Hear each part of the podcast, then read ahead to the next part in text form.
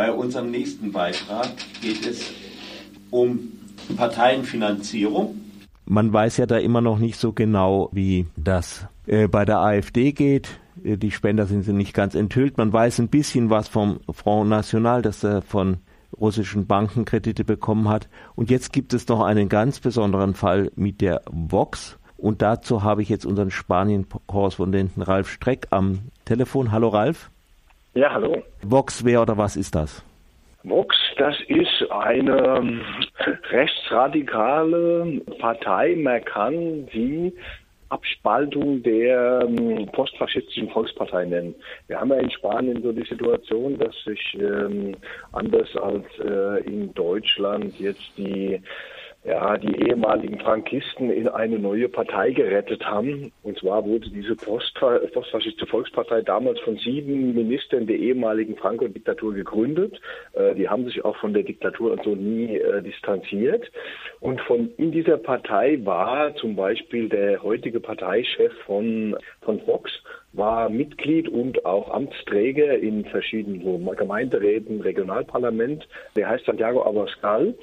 Der hat sich, weil ihm dieses, ähm, ja, diese Partei, die offiziell so rechtskonservativ auftritt, äh, das war dem alles viel zu leid und der wollte halt eine klare rechtsradikale Linie auch nach außen zeigen und deswegen hat er sich von denen abgespalten und hat seine eigene Partei gegründet, eben diese Fox-Partei, die 2013 gegründet wurde.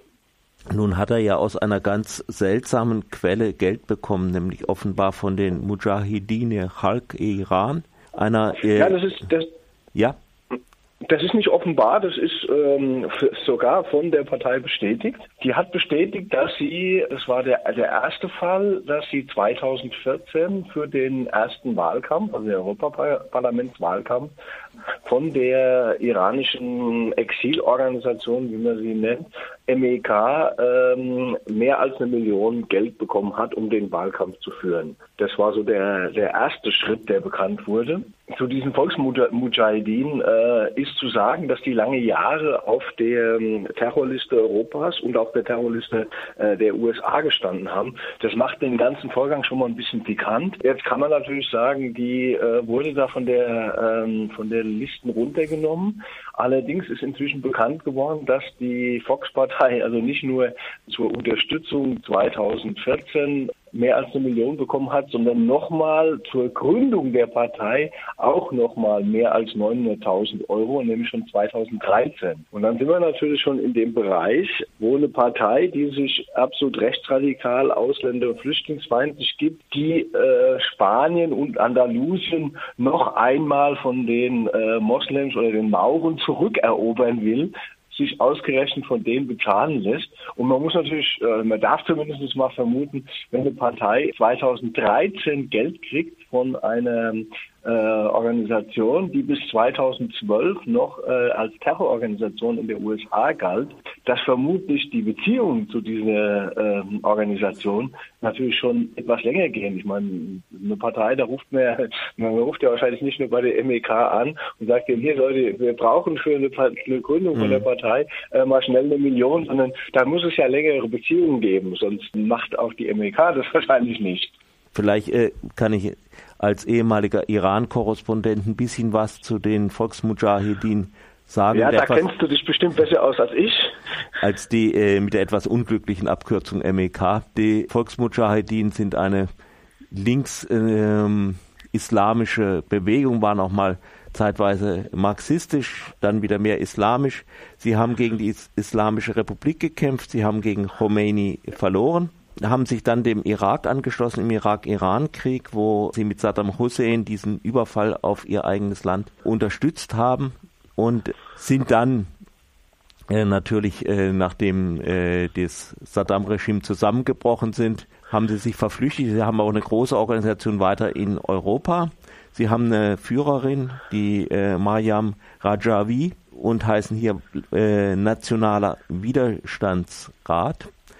Es werden ihnen verschiedene Menschenrechtsverletzungen vorgeworfen.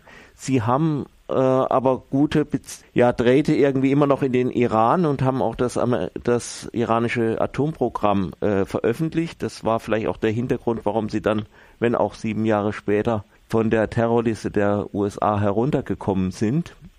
Und äh, naja, so, also poststalinistische äh, islamische Organisation. Und da fragt man sich jetzt natürlich, um Himmels Willen, warum müssen die erstmal eine anti-islamische rechte Partei in Spanien unterstützen? Und warum überhaupt? Was, was will die Organisation damit? Das sind halt die großen Fragen, für die es bis jetzt noch keine klaren Antworten gibt. Da gibt es nur Vermutungen. Ähm, du hast es schon angesprochen, dass die ja von der Terrorliste runtergenommen äh, wurden ähm, und auch, ähm, sagen wir mal jetzt, äh, relativ enge Beziehungen zu hohen Politikern in der USA ähm, äh, unterhalten. Also bei den Kongressen von denen, die die ja äh, immer mal wieder in, in Paris abhalten, da sprechen doch einige hochrangige Politiker, wie zum Beispiel auch der Giuliani, Bolton, und die zahlen dafür nach äh, Aussagen von, von den Leuten selbst sehr hohe ähm, Honorare.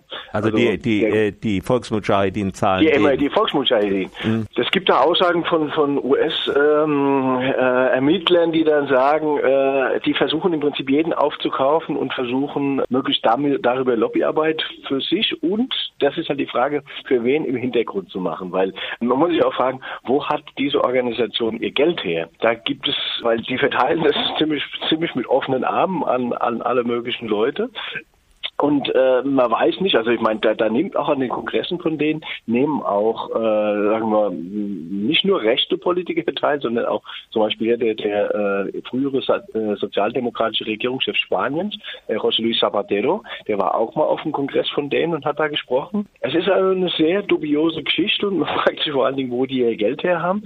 Aus meinen Recherchen äh, mit iranischen äh, Exilmenschen, die ich gesprochen habe, die eben nicht diese, äh, viele Leute sagen ja, das ist äh, so eine Art Sekte. Die, der Charakter, der Aufbau, die Struktur wäre alles so sektenähnlich, mit auch einem klaren Führerkult und so. Die sagen, die werden von den äh, werden von Saudi-Arabien finanziert. Allerdings gibt es dafür ähm, auch noch keine stichhaltigen Beweise dass das wirklich so ist, aber man fragt sich halt tatsächlich, wo, wo kommt das viele Geld her, dass sie da verteilen? Weil ich meine, so eine Organisation selbst zu unterhalten und aufzubauen, kostet ja schon Geld. Und wenn man dann noch Millionen ins Ausland schaufelt an irgendwelche, vor allen Dingen sehr dubiosen Organisationen, wo ja so ein bisschen der Verdacht besteht, dass es da unter Umständen um, um Destabilisierung von, von Ländern geht. Ja, weil ansonsten aus ihrer eigenen Geschichte, aus ihrer eigenen religiösen Zugehörigkeit äh, kann man sich ja kaum erklären, warum sie eine rechtsradikale Partei unterstützen, die völlig anti-islamisch ist. Ne? Und äh, da gibt es erhebliche Widersprüche und dafür gibt es leider noch keine vernünftigen An Antworten aus den bisherigen Recherchen, was genau dahinter steckt, dass die sowas tun. Man kann jetzt natürlich äh, damit zum Glück diese rechtsradikale Volks Volkspartei ziemlich angreifen, weil der Diskurs natürlich äh, etwas leer läuft, wenn du äh, völlig anti-islamischen Diskurs führst und gleichzeitig dich von, von islamischen Organisationen ähm, unterstützen oder kaufen lässt für eine bestimmte Sache. Das ist schon mal ganz wichtig, aber die Frage trotzdem bleibt dann halt, was wollen diese Volksmujahideen? Warum machen sie das, was sie da betreiben? Ja, äh, und äh, wir sind natürlich leider jetzt auf der spekulativen Ebene, aber man kann sich fragen, ja. wer kriegt dann noch Geld irgendwie in Europa? Die werden sich ja nicht nur diese Fox in Andalusien ausgesucht haben. Und da fällt auf, aber das ist jetzt alles äh, rein äh, theoretisch, dass gerade die spanische Regierung ja auch besonders äh, unwillig war, irgendwelche, und zwar mehr sogar als die Franzosen, irgendwelche Sanktionen nach dem äh, Khashoggi-Mord ja. äh, gegen äh, Saudi-Arabien zu ergreifen. Vielleicht sind da irgendwelche Töpfe noch drin, aber wie gesagt, es ist völlige Spekulation, wir wissen nichts.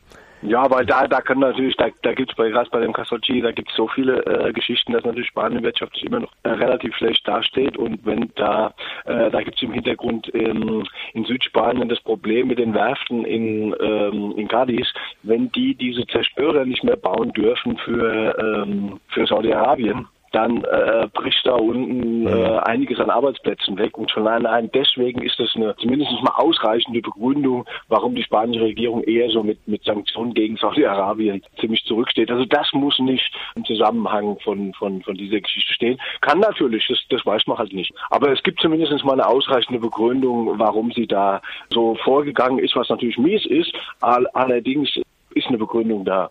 Also ich denke, da werden wir aber auch, es gibt da schon ein paar Leute, die da offensichtlich ganz gut dran sind und ja das schon rausgefriemelt haben, wo die dass die Fox da ihr Geld von denen her hat, es sind sicher auch Leute schon unterwegs, die sich genauer darum kümmern, zu schauen, woher kommt dieses, dieses Geld. Ähm, es gibt ähm, Hinweise darauf, also der britische Guardian zum Beispiel hat sich mal mit dem, mit dem iranischen ehemaligen Energieminister beschäftigt, der ja auch, der war früher mal Geheimdienstchef, der hat zum Beispiel, äh, legt ja immer nahe, dass es im Iran ein, ein Systemwechsel geben muss.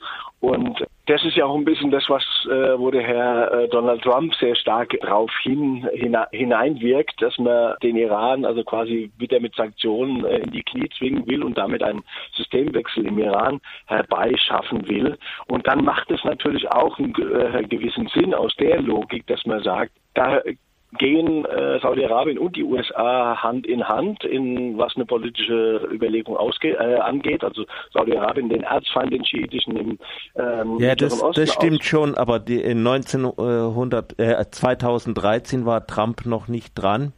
Und es gab diese Politik, also das kann es nicht. Nee, da kann, da kann natürlich, nee, das ist natürlich nur für, äh, für die jetzige Situation. Mm, yeah. Was da 2013 war und wer da schon 2013 oder viel früher dahinter gesteckt hat, die MEK äh, aufzubauen, das ist natürlich eine andere Frage.